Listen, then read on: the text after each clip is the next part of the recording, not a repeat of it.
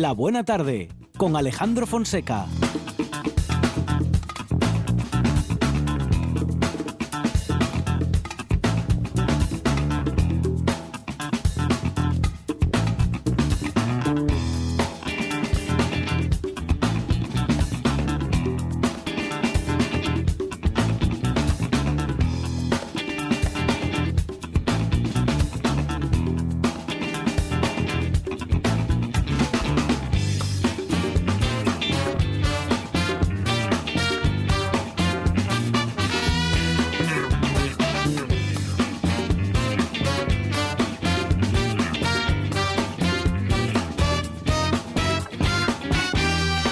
Buenas tardes. Son las 4 y 7 minutos de la tarde y esta es la radio del Principado de Asturias. Dijo el escritor norteamericano Joseph- Heller que la única sabiduría que ha alcanzado, que he alcanzado, hablaba de sí mismo, es la sabiduría de dudar de la ideología y de los argumentos de los demás.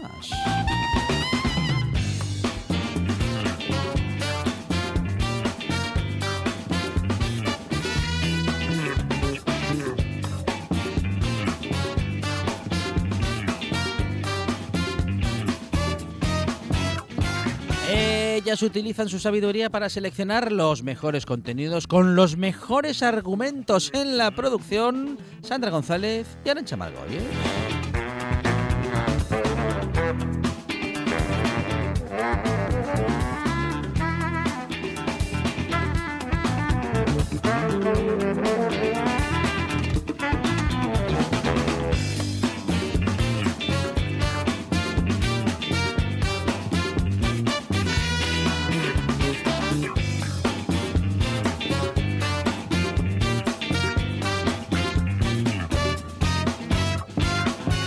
Tiene su ideología y la defiende y tiene argumentos para muchas cosas. Él es Monchi Álvarez.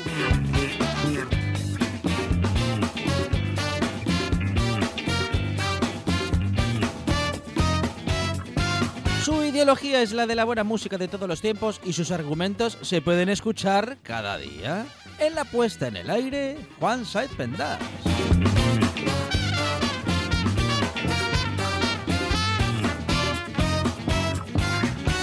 Esta es la buena tarde y hasta las 8 dice así.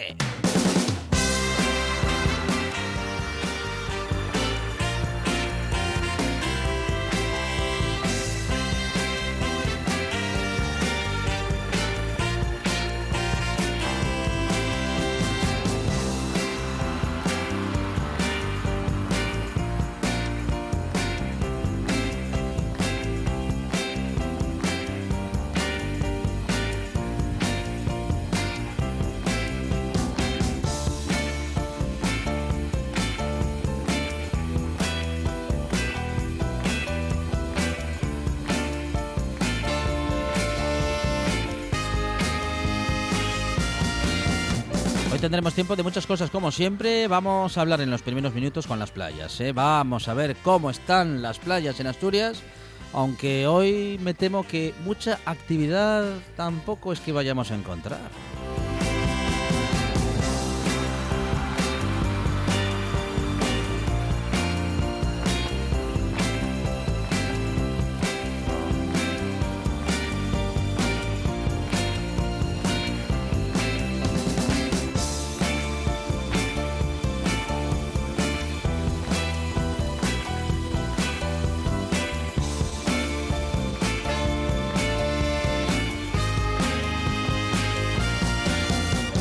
Tendremos eh, tiempo también para de hablar y para hablar con Antonio Puente y lo haremos sobre el escultor Martín Chirino. Tendremos tiempo para nuestro viaje radiofónico con Jordi Canal Soler y para el pronóstico del tiempo para todo el fin de semana.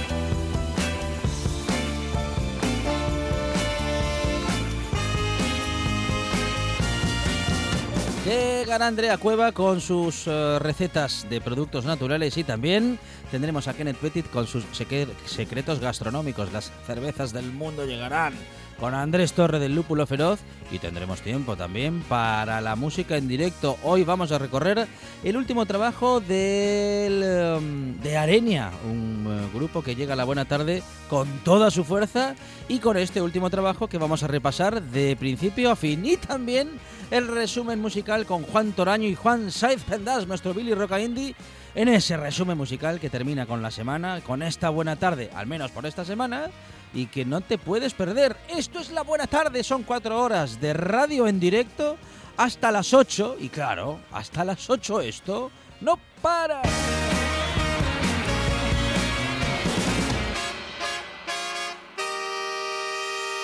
Me gusta la buena tarde.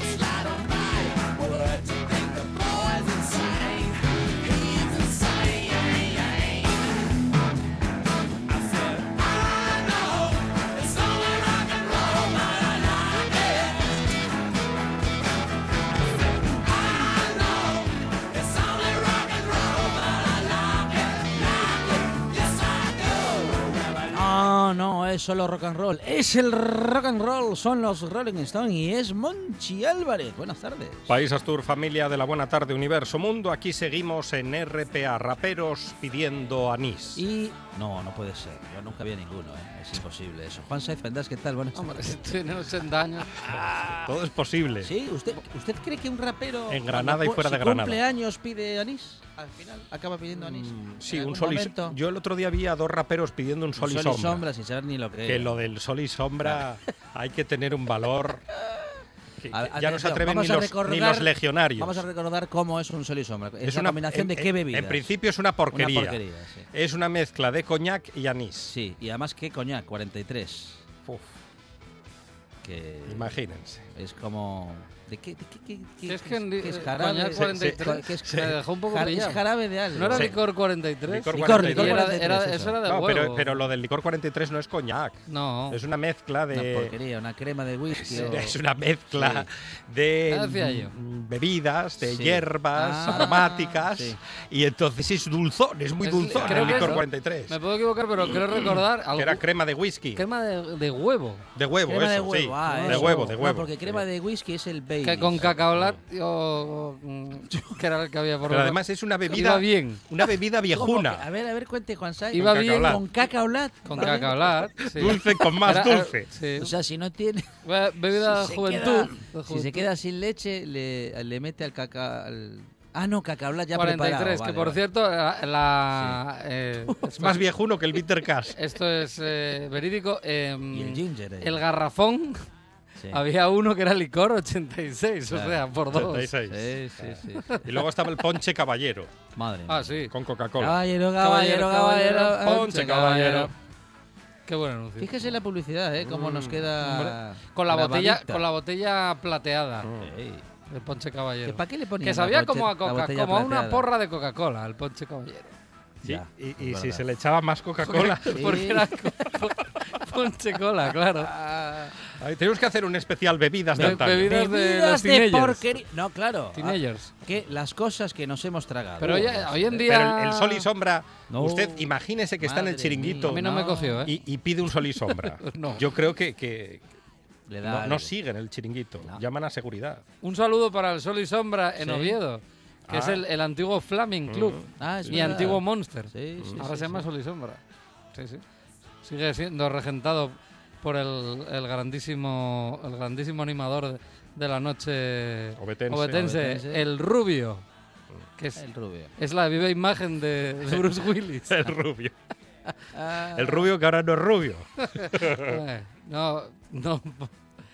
Rubio, te queremos. Un abrazo. Un mejor, no, es mejor no, abrazo. no meterse con el Rubio. bueno, al lío. Al Eh, lío. Que me están llegando mensajes, espero que no. Ah, sí. Eh, Uy. De, de algún seguidor del, del rubio de Ponche Caballero. No. Atención que no. Juan Saiz es muy conocido en la ciudad de Oviedo. ¿eh? y famoso en Ribadesella. Bueno, en Ribadesella es, un, es, una, es, un, es una Hombre, leyenda. En los billares de Oviedo muy conocido. Eché, eh, digamos que gasté horas en, pinchando ahí en el Claro, Flaming. Hombre. Entonces, bueno, eh, muy bien acompañado por gente como el Rubio. Era un pájaro de cuentas. Ahora es un chaval formal, pero hace años. Claro. Don Juan, cuidadito. Y los con él. mensajes me llegan porque están felicitando a mi hija Ana, que hoy es Santa Ana, Ah, el santo. claro, Ah, el santo. Sí, sí, sí. felicitando. Y me llegan a mí los mensajes. Pero claro. que está Fidalgo. Todavía no le puse móvil. Está Fidalgo felicitando. bueno, estamos escuchando It's Only Rock and Roll, but I Like It. Y es que tengo dos efemérides. La- la- lo primero que decir es que hoy no me puedo creer que venga sin la lengua en la camiseta. Mm, qué fallo. Hoy viene Hoy- Oh. de autobusero. Hoy me lo pensé. Es, una, es un azul cielo de toda la vida. Chofer de Alsa Paradas. No, este es más, más. Fonseca. Mójese. ¿Qué Es un pasó? poco más claro. El polo es azul de, mío. de chofer de autobús. Es azul Ah, cielo. Es verdad, sí, no, bueno, no, no me había fijado en el Azul detalle. bebé. ¿eh? ¿Cómo se fija en todo, Sí, Monchi sí, sí, claro. Hombre, la, tiene unas camisetas Juan Saiz de los Rolling Stones Sí, que me encantan. ¿eh? Preciosas. Sí. Tengo una La de- última que se compró de, es Mick Jagger, guapísima. la de Mick Jagger. Y me la iba a poner hoy al final decidí no ponerla. No era consciente que, señoras y señores, hoy es el cumpleaños de Sir Michael Phillip. De pie, por o sea, favor. Michael Philip Jagger. Sí, señor. Mick Jagger, 76. 76 años. Añazos. Bien llevados. Bien, ¿eh? lleva- bien Sí, llevadísimos. Que cumple Mick Jagger, que nacía en Dartford, en Reino Unido, un 26 de julio de 1943. ¿Y por qué empezamos con el It's Only Rock and Roll, But I Like It de 1975? Porque fíjate tú, se da la casualidad de que se unen efemérides estonianas. El 26 de julio de 1974 se lanza el que sería el nuevo single de los Rolling Stones, It's Only Rock and Roll, But I Like It.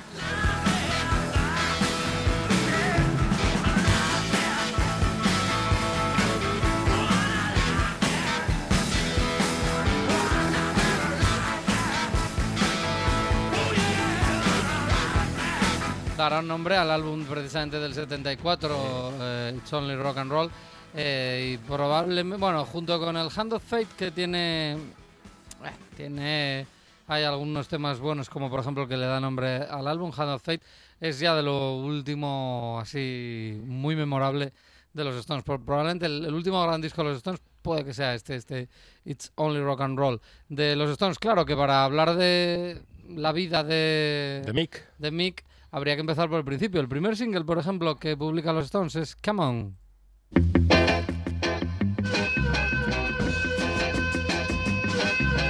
Everything is wrong since me and my baby party. All day long I'm walking cause I couldn't get my car started. Later from a job and I can't afford to check it. I wish somebody come along and run into it and wreck it. Come on.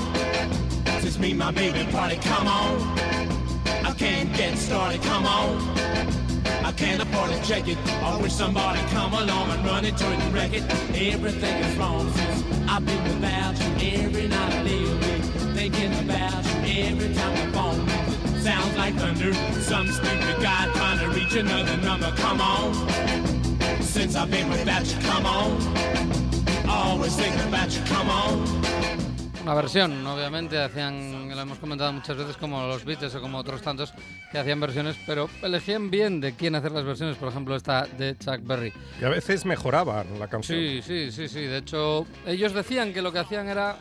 eh, pues que ellos hacían rhythm and blues, que no hacían rock and roll y lo que hacían era darle una velocidad, una marcha más, ¿no? Eh, es quizás el sonido más característico de la época del 73, 74, 75, perdón, 63, 64, 65 eh, en los Stones, ese, ese camón más rápido que el Chuck Berry, ese Route 66 también más rápido. Eh, un ejemplo claro, por ejemplo, el Susie Q, que la Creedence lo deja en 9 minutos, luego hay una versión corta para radio de 4, pero que los Stones lo deja en 1 con 1.50. A toda pastilla. o dos, mi- dos minutos. A toda pastilla. Eh, y a toda pastilla llegaban, eh, se aupaban a lo más alto. Si en junio del 63 publicaban este Come On con, obviamente, Mick Jagger eh, de frontman, del cantante eh, desde el inicio y hasta, lo- hasta, el, hasta el infinito y más allá, porque yo creo que, desde luego... Por se- los siglos de los siglos. se han cambiado algún miembro de los Stones, pero sobre todo la guitarra, pero mm, hombre, si faltan Mick Jagger o Keith Richards, Ya no son los que Stones. Adiós a los Stones. Y eso que Mick Jagger tiene eh, un talento innato para cantar, para estar delante del público, para, Sí. para calentar al personal, pero también tiene un talento innato para el tema económico y las finanzas y probablemente igual saca... ah, y si el que falta es Keith Richards, eh, igual hace algún invento para que siga funcionando la máquina de hacer pasta que son los Stones, que eso también hay que admitirlo. Y además el- dicen que no gasta ni bromas últimamente. Lo tiene todo aforrado en el calceto. ¿Ah, sí? Anda. ¿Y saca fajos de, de dinero? Sí, así? sí, con la goma. Ajá. Junio del 63, Come On, primer single de los Claro, Stones. Un año mayor. después, Sí. exactamente un año después, en junio del 64, se aupan a lo más alto y llegan ya, ya el mundo se rinde ante ellos con el eh, tema eh, It's All Over Now. Aquí ya los Stones se empiezan a volver en un mito. Si es verdad que quizás eh, a finales de los 60, cuando ya, aunque la banda tiene en el, en el 65 eh, temas muy importantes como los que vamos a escuchar después, pues aquí ya dices tú, ya fuiste número uno. Eso ya te da otro estatus.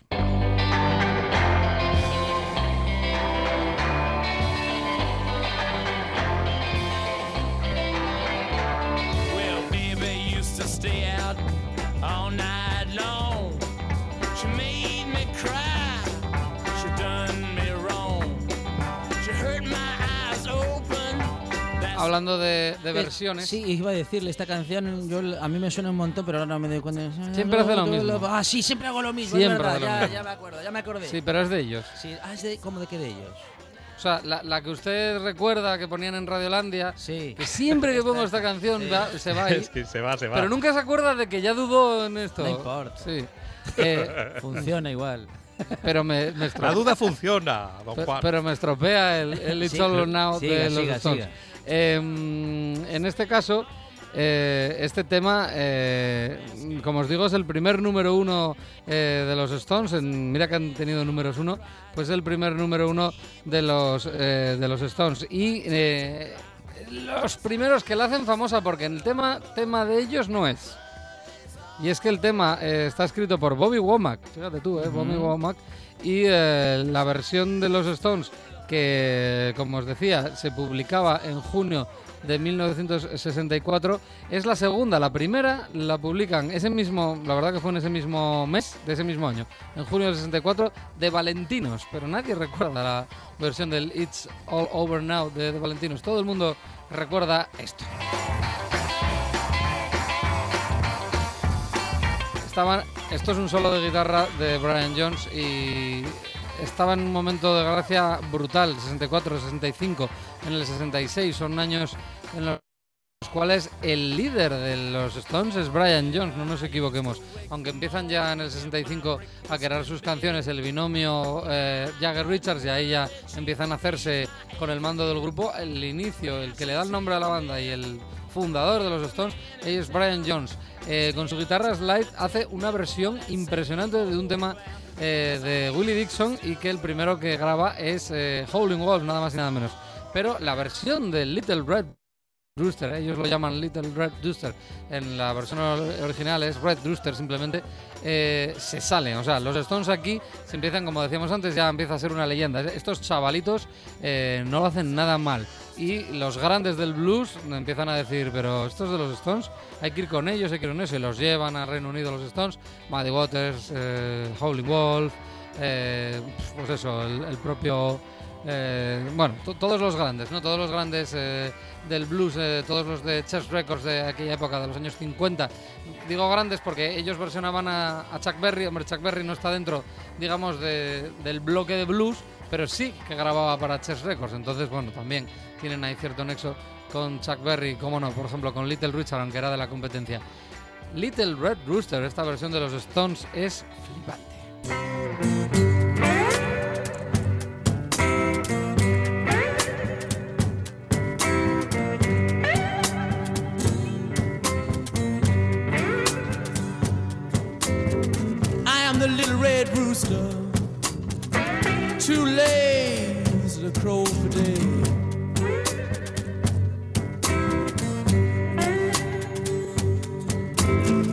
I am the little red rooster.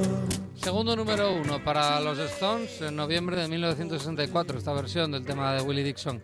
Little Red Rooster, el que canta es Mick Jagger, es el que hoy cumple años, 76. Keep everything in the farmyard, upset in every way.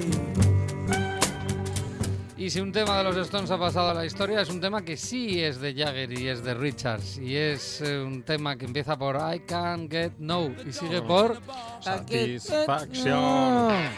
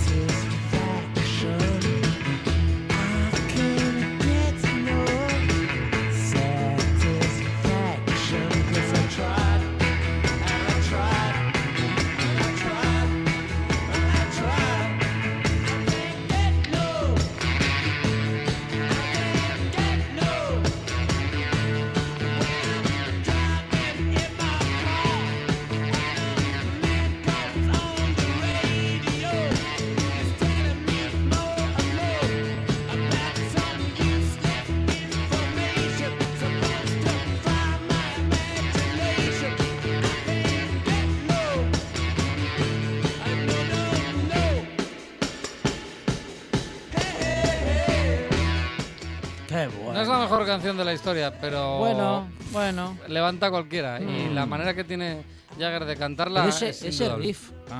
Que es súper fácil. Es súper fácil. Y sí, pero se le ocurrió a él. No, se le ocurrió a Keith Richards. Bueno, a él, a él, a Keith Richards, Richards, claro. sí, sí. No, al- no al, al cumpleañero. Es como de- lo que de- dice mucha gente de la música de los Rolling Stones, eh, digo, de, perdón, de los Beatles. Dice, bueno, son acordes muy simples, ya, ya, pero los hicieron ellos. Por supuesto, y en este caso, pues ya te digo, o sea, cosa que más funcione que este riff del Satisfaction es que no, no lo hay. Y este era el gran éxito, ¿no? Lógicamente este fue el boom, el pero boom, muy boom, que le subió a una nube tremenda de éxito y que, digamos, les sobrepasó un poco. Estaban un poco asqueados por tanto revuelo, por tanta expectación, eh, le seguían a todos lados y entonces ellos creen eh, crean Get Off My Cloud, bájate de mi nube. Y yo creo que a mí, personalmente, me gusta incluso más. Es, digamos, se ve claramente que es la misma época, más o menos la canción tiene una cierta similitud, pero Get Off My Cloud, posiblemente, aparte de por ser la respuesta al Satisfaction, casi es un tema más importante, bueno, no importante, pero más brillante de los Stones.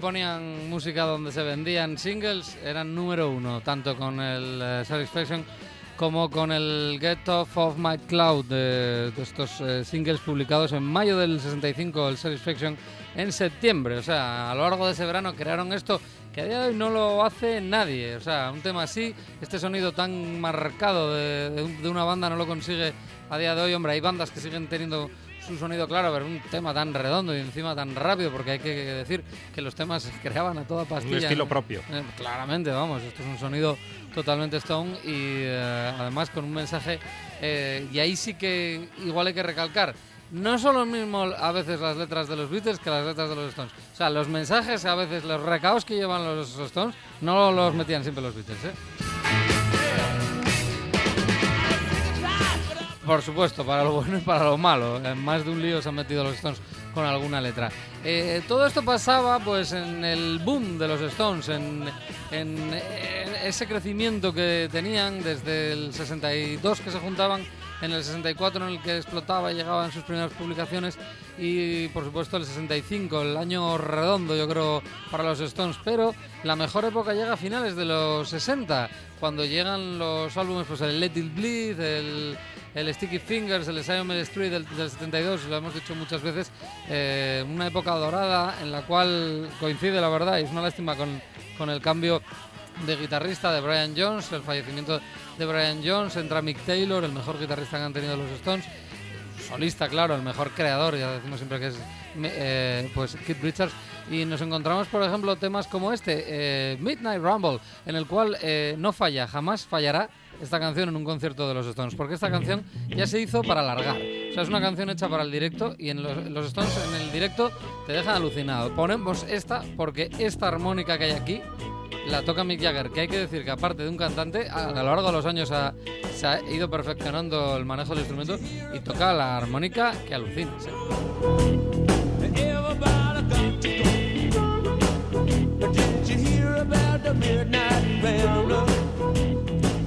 Obviamente esta es la versión de estudio y eh, hay multipista, claro, lógicamente, porque podemos decir es imposible que esté ahí cantando y tocando a la vez, pero sí, sí, es, eh, es el caso. Y ahora en directo a veces se- digamos que se modifica un poco la canción para que sí que pueda tocar la armónica Mick Jagger. Después de este Let It Bleed del 69 llegará en el 71 el, disco del paquete, el disco de la portada. Es importante ese disco porque es la primera, aunque la gente piensa que hay más, es la primera y única portada que Andy Warhol le da a los Stones. Es la de un vaquero con una bragueta.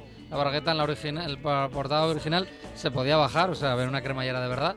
Por delante lo que se ve por delante y por detrás lo que se ve por detrás. Así es como es la vida, ¿no? Bueno, en España se censuró. Entonces, claro, Sticky Fingers lo llevaron a literalmente. Censuren a- ese a- paquete, por favor. Sí, sí, pero lo que hicieron fue meter a unos dedos sangrientos en una lata de tomate que en el fondo a mí me parecía incluso más, más chocante, más, podía ser más ofensivo eh, el- la portada de la censura. Bueno, el caso es que encontramos perlitas. Es lo que tienen los censores, mentes Sí, enfermas. Sí, sí. en el Can You Hear Me Knocking de ese disco, del Sticky Fingers, eh, la entrada brutal. Brutal ahí de estos, Keith Richards. Pero pongo este ejemplo porque aunque lo que más me gusta sin duda es la guitarra de esta canción, hay que tener, hay que, hay que estar muy bien puesto pa- para, canta- para defender y salir a cantar tras esa guitarra. Atención cómo arranca en Can You Hear Me Knocking el cumpleañero de hoy. Esos 76 añazos que cumple hoy Mick Jagger.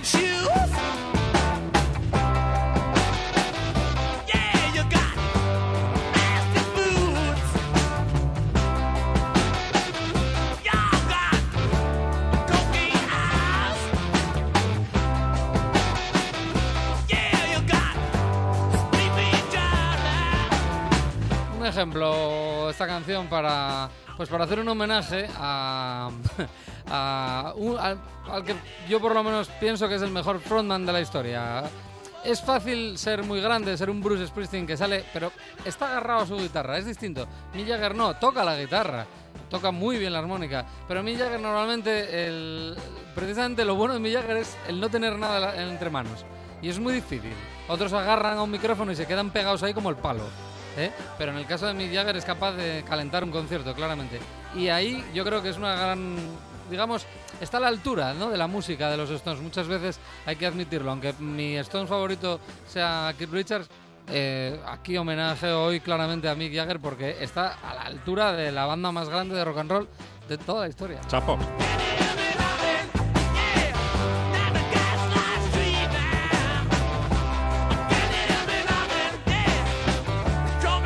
Podría seguir poniendo temas, porque aunque en los discos no eran brillantes, siempre tuvieron el don de sacar el single. Siempre, los 80 siempre tenían temas, yo que sé, el Emotional Rescue. El disco es una porquería, pero el, ese- el single era bueno, ¿entiendes? Entonces, siempre consiguieron estar ahí y eso era la excusa para hacer una gira millonaria. Ahí los dotes de Jagger como economista, que, sin duda las tiene.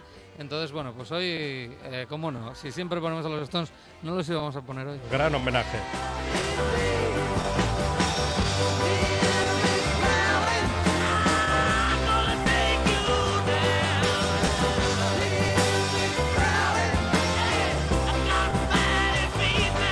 Bueno es que encima, Monchi, de, de esta gente eh, se puede hacer uno rápidamente, porque yo me enteré muy tarde hoy del cumple de, de mi Jagger. No se puede Qué estar- fallo lo de la no se puede camiseta, estar a todo. don Juan, Bueno, me la- me, pondré luego, no te preocupes.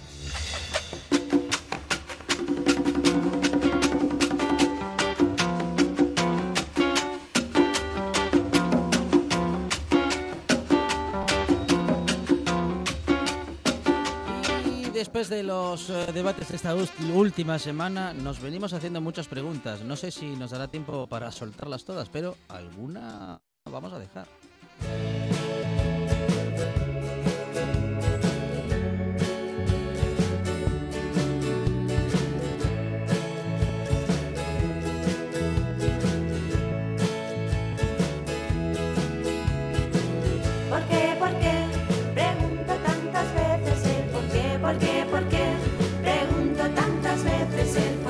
No sé por qué, no sé por qué. Será porque no lo sé.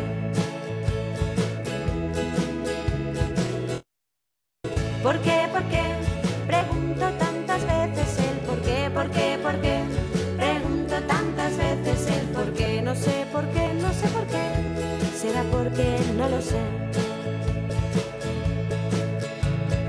Nos hacemos preguntas, como decimos, y se incorpora a la conversación Arancha Margolles. Arancha, ¿qué tal? Buenas tardes. Buenas tardes. Ella también se hace preguntas, pero Juan Saiz va el primero porque no se aguanta. Y porque, porque La además duda le corroe. me da que el mío va por otros derroteros y me quiero quitar de en medio. Em, ¿Por qué los chupetes están imantados al centro de la Tierra? Ah, y sí. Bueno, Sí, bueno, yo bueno, entiendo, bueno. entiendo perfectamente y perdónenme los que no son papás, Sí, pero los que sí lo son me van a entender. O sea, claro. siempre se va al suelo. sí. ¿Que el niño se le cae? Espera, que tú lo coges y antes de llegar al grifo se te cae al suelo. O sea, lo acabas de lavar y antes de que llegue el niño de nuevo, a veces también se te cae. O sea, son, son inventos que se hicieron adrede para que sean difíciles de coger. Porque claro, tú no quieres tocar Claro. la tetina. Entonces, Claro. es como que... Y al final, al suelo. Al suelo. Igual que la tostada. Vitamina M. La mermelada, la tostada y el chupete del crío están... O sea, tienen una conexión directa con el centro de la Tierra. Siempre al suelo. Lo sabía Julio Verne. Mm, bueno. Juan, pero, pero en los chupetes no se aplica esa regla de los 6 segundos. ¿Cuál? Esos 6 esos seis segundos Si no que seis implícitamente las bacterias. eh, Ah, Eso pasa con el. Eso con sí el pan. Sí, eso- eh, con el pantalón. Sí, Espero, con- espero que mi mujer no esté escuchando. Eso pasa, esos seis segundos, la regla de los seis segundos eh, es válida si tu mujer no está mirando. Con No, el pero- pan pasa, se le Sí. da un beso al pan y ya, listo. Sí, no, pero mire que en 6 segundos se le pueden pegar pelos y Nah, claro, sí, sí, sí, porquería sí, Alejandro. suelo, ¿eh? Pero bueno, hay Vitamina que, M. Hay que, sí, hay que decir que siempre, siempre salta la típica respuesta de lo que no mata te hace grande. Eso es. Eso es. Bueno, pues hasta ahí. Hay muchos e- ejemplos. Con ese criterio. Yo de momento los, mi- lo- los tres los tengo vivitos y coleando. Fonseca, es usted un tiquismiquis, cada día lo tengo más claro. ¿Cómo va a comer del suelo algo? Pero vamos a ver, A ver, seis, si es un cachín de tortilla. seis segundos. si es un cachín de tortilla, punto, sí. perdón, seis segundos. Yo, perdón. yo le doy un toque, un toque así de espuela y ya está. Cuando Dios creó el cielo y la tierra, Claro. eh, 26. se establecieron... Claro. 26 de julio de pactos. 2019, momento en el que Alejandro Fonseca le preguntó a Monchi Álvarez cómo va a comer usted el suelo o algo. Depende de Tenía lo que que llegar sea a este momento. y depende del suelo. Bueno, se va a seguir haciendo preguntas el equipo de la buena tarde. Despedimos a Juan Saiz, ¿eh? que Hasta luego, Juan tiene que Saiz. atender otros.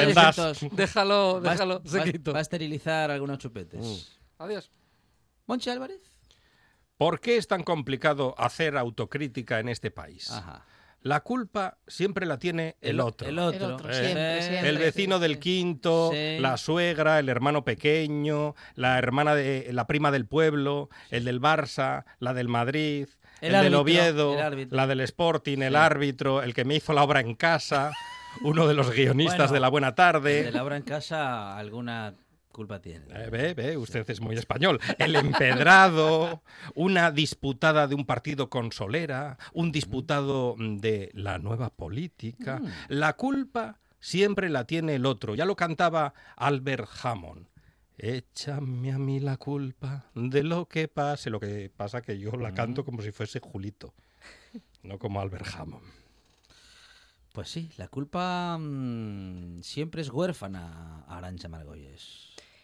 Después de esta reflexión de. Monchi Álvarez voy a quedar yo aquí un poco mal. Pero No bueno, a ver, ¿Ah, es sí? que este es un tema, este es un tema que a mí en verano me preocupa y especialmente ahora que en la buena tarde tenemos esta restricción que no podemos abrir las ventanas. Sí. ¿Por qué los zapatos más guapos Sí. son los que cogen más el olorcillo del pie? Ah. ¡Opa! ¿Por qué? ¿Ah, sí? Me Ah, pasa, mire. hoy precisamente Ah, mire. los traigo. ¿Quieren que haga Eso- la prueba? ¿Y estos son los más guapos? Eh, estos, bueno, no son los más ¿Cómo se- guapos, pero para el verano son los más cómodos. Ah, y, bueno. y- No, y- no. y huelen, claro. y huelen a, No, a cabrales del de... no, dice la redacción. Del le que lleva tiempo. la redacción que si querían que se sacara los zapatos y se acaba de, de declarar, ¿eh? La redacción, ¿eh? Dice que no. Margolles, ¿quiere que haga la prueba? No, No, hace falta, no. El método empírico no. Pero qué no cosas, hay ¿eh? es, es cierto lo que dice Arancha, ¿eh? La palabra es nucelar.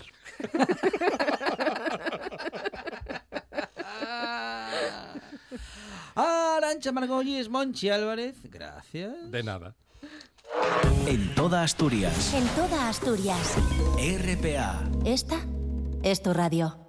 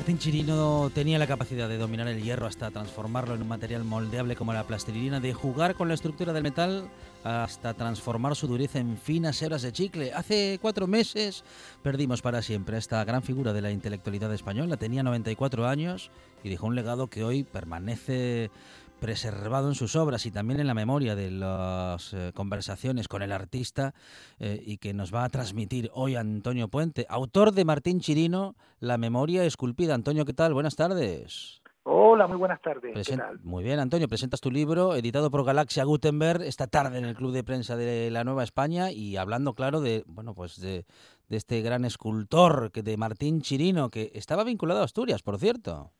Sí, exactamente. Es que de ahí viene un poco el, vamos, el vínculo y la razón de que estemos presentándolo. Ha estado en Barcelona, la presentación, ha estado en Madrid. Y estamos en Asturias porque realmente Asturias es, mm, digamos, por así decirlo, la segunda patria de Martín Chirino. Él, él desde hace décadas en Tapia de Casariego tiene su residencia veraniega y eh, está vinculadísimo a Asturias, lo cual yo creo que en ese sentido Martín Chirino lleva, mm, digamos, eh, mm, eh, la saga de varios creadores canarios, sobre gran canarios para más señas, como por ejemplo Benito Pérez Galdós, que tenía San Quintín en Santander, Manolo Millares era un asiduo de Altamira, es decir, y digamos que el norte de Martín Chirino estaba en Asturias, ¿no? y, y, y- y esa es un poco la, la razón de, de hacerlo eh, en este momento en Asturias, además en, en pleno verano, porque eh, ahora mismo estaría Martín Chirino, como en todos y cada uno de los años anteriores, en, en su casa de Tapia de Catariego. ¿no? Ujú. Tú tuviste una relación muy estrecha con él durante al Sí. menos tres años, ¿no? Y de aquellas conversaciones nace ahora este libro que presentas eh, hoy en Oviedo. Sí, exactamente. Bueno, yo soy director de comunicación de la Fundación Chirino en Las Ujú. Palmas, que se creó en 2015, y justo aprovechando el momento de la fundación, desde cuando se crea la fundación, pues surgió la posibilidad de, ya le daremos un formato, pero vamos a hacer las memorias, que al final han sido unas memorias dialogadas, una, una especie de biografía dialogada, y durante tres años hemos estado conversando. Yo ya trabajé con él en el Centro Atlántico de Arte Moderno, es decir, lo conozco hace mucho tiempo, y, y entonces, bueno, pues hemos estado tres años hablando mm, tanto en su casa de Morata de Tajuña en Madrid como en su casa de Las Palmas. Y además es- esto daba como una especie de, de digamos, de tenis a la hora, a la hora de ir, a- de ir, de ir mm, buscando las frases y demás, porque de, de, de Canarias me hablaba de Madrid, de Madrid de Canarias y me hablaba de lo local a lo universal, que es su lema, y, de, y del trotamundos que se definía, el, el, el, el- el- el artista universal, eh, ir de lo local a lo universal siempre, ¿no? Ujú. Antonio, la única instrucción que dio Martín Chirino sobre su biografía fue que le pusierais algo bonito y tú elegiste una frase, bueno, ideal, ¿no? Que es casi un epitafio, la memoria esculpida, que es, eh, bueno, este Sí. libro de, de- de memorias, esta biografía, bueno, digamos que autorizada también, Antonio. Sí, completamente autorizada, no solo autorizada, sino que una semana antes de, de que esto saliera a la calle, es decir, él no llegó a ver el, el- a tocar el, el- lo que es el libro ya hecho, Mm. pero todas las galeradas y demás, estuvimos tuvimos una reunión que ya tuvo que ser en el hospital, donde donde luego fallecería, y con la con la editorial, y estábamos cerrando todo absolutamente y ya preparando lo que iba a ser la presentación al cabo de un mes en el Círculo de las Artes, es decir, que lo que ocurrió fue pues que claro, murió, pero dijimos que este es el libro de Chirino, ¿no? Es decir, eh, no, es, no es una biografía aproximativa, no es un ensayo sobre su perfil, es Martín Chirino en vivo y en directo hablando de, lo humano, de lo divino, de la cultura, del arte, de la política, de sus etapas, de las etapas de su, sobre todo de su dualidad, porque Martín Chirino, eh, digamos que, que, que él, eh, yo, yo defino en el libro en algún momento que Martín Chirino, su obra, es el espíritu de la contradicción hecha materia, en el sentido de esa dualidad. Tú antes hablabas de, de cómo puedes utilizar el hierro como plasticina, y es que aquí aquí está la verdadera el verdadero digamos el verdadero hallazgo de Chirino es es digamos resolver la contradicción. O sea Martín Chirino es alguien que resuelve contradicciones resuelve antagonismos y si no lo tiene se busca otro matiz todavía. Y entonces digamos que es pero eso tanto en lo personal como en el arte en el arte mm, vamos él uti- utiliza cómo es posible que utilizando un elemento tan duro tan fuerte tan tosco y pesado como el hierro llegue a la ingravidez, ¿no? Es decir, él, él lo que hace es resolver binomios. Por una parte, prisa, hierro, levedad, gravedad, verticalidad, horizontalidad, presencia, ausencia, en fin, podríamos seguir hasta el finito, ¿no? Eh, digamos, tensión, distensión. A él le interesaba, digamos, eh, lo nuevo y lo antiguo, hacer una dialéctica entre el arte clásico, pero al mismo tiempo modernizarlo. Pero digamos que lo más fuerte es eh, eso, la utilización de un hierro de, un- de una gravidez impresionante y darle en algunas esculturas una levedad que parece que está levitando la, la pieza, ¿no? Digamos que, que, que, que es un gran solucionador de paradojas. Y esto mismo ocurre en su personalidad. Es decir, Para, para yo- yo conocer eh, su historia y su obra y sobre todo su leitmotiv hay que acercarse hoy a la presentación de Antonio Puente de este La memoria esculpida con justamente ¿no? la historia de Martín Chirino. Antonio, en el Club de la Nueva España, ¿qué hora?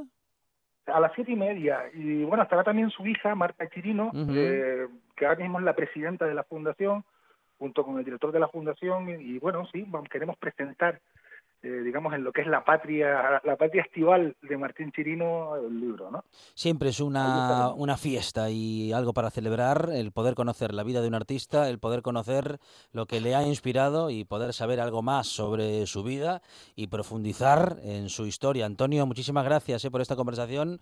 Enhorabuena por el libro y también enhorabuena por haber podido estar tan cerca de una de esas personas que nos mejoran y mucho la vida. Antonio, un abrazo. Muchas gracias, ¿eh? Hasta luego. Chao, chao. En toda Asturias. En toda Asturias. RPA. RPA.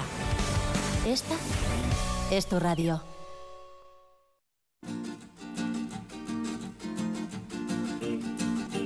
La maleta.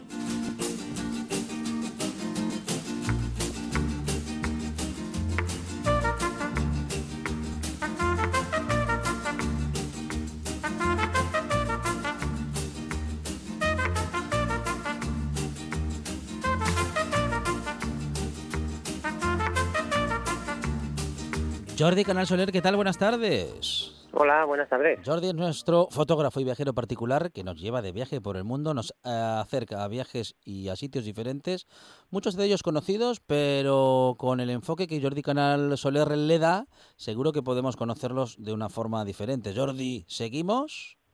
Seguimos, seguimos con Polinesia, ¿no? Sí. Eh, Ya estuvimos mm, pues, viajando por algunas de las islas de la Polinesia francesa, pero hoy toca una que para mí realmente es importantísima, sobre todo para conocer lo que es la cultura de Polinesia, ¿no? Que es una cultura al final que aborda, como siempre vamos diciendo, el gran triángulo que significa el triángulo de la Polinesia, que tiene por vértices Hawái, Nueva Zelanda y eh, la isla de Pascua, Rapa Nui.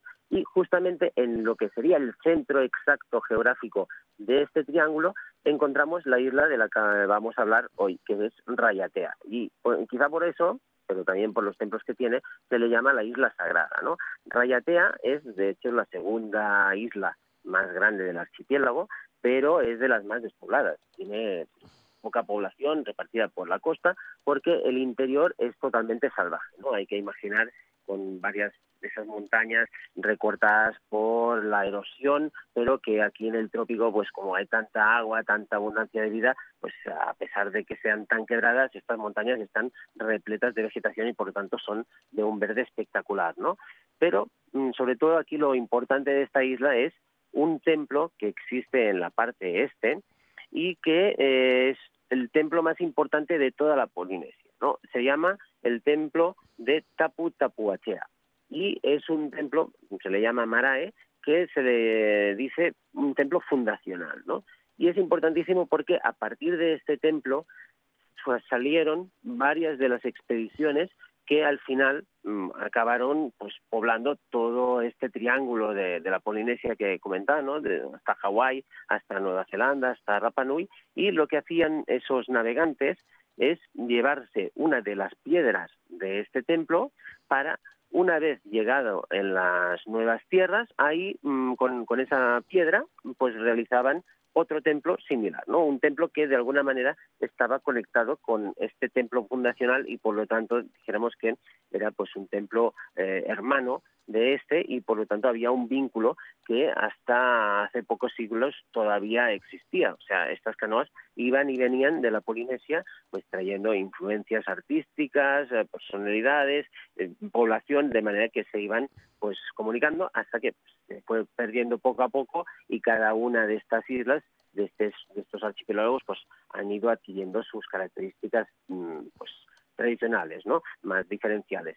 Y mm, de alguna manera pues eso nos conecta con un personaje muy famoso que era sacerdote de este templo que ha pasado la historia como uno de los navegantes polinesios más importantes que es se llama Tupaya y fue un, un gran sacerdote de este templo que lo que decidió cuando llegó el capitán Cook aquí a finales del siglo XVIII fue pues em, abordar la nave y navegar con los británicos. De manera que eh, los británicos como veían que pues ah, tenía un conocimiento muy grande de la navegación pues lo aceptaron y fue el, el hombre que les permitió a- al capitán Cook y a sus compañeros entenderse con las otras islas que fueron visitando poco a poco, incluso pues gracias a Tupaya, que era quien les iba diciendo, pues ahí en esa dirección hay otra isla y se llama tal y cual, y cuando llegaron ahí, pues él hacía de intérprete porque todas estas mm, poblaciones hablan una lengua mm, muy parecida, el polinesio, ¿no?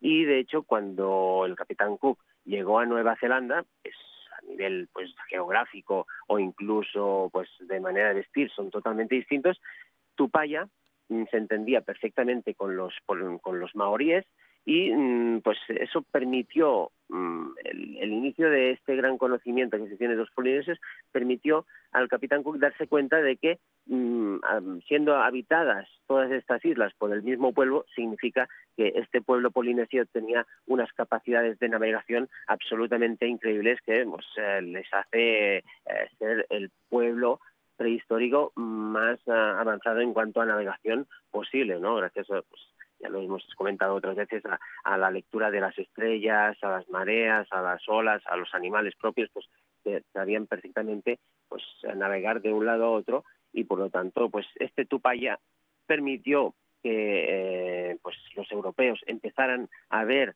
a este pueblo primitivo con otros ojos y de hecho pues últimamente se le ha hecho un gran homenaje a través de la propia compañía aérea nacional.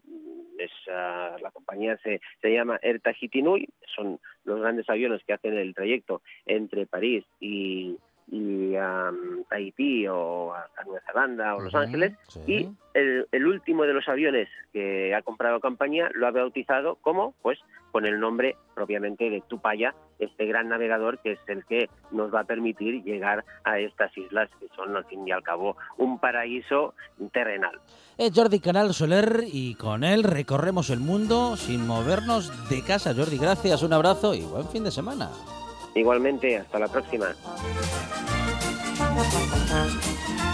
Noticias, noticias y después toda la gastronomía ¿eh? y las cervezas del mundo con Andrés Torre, Kenneth Petit, Andrea Cueva, uy, cuántas cosas y todo muy rico.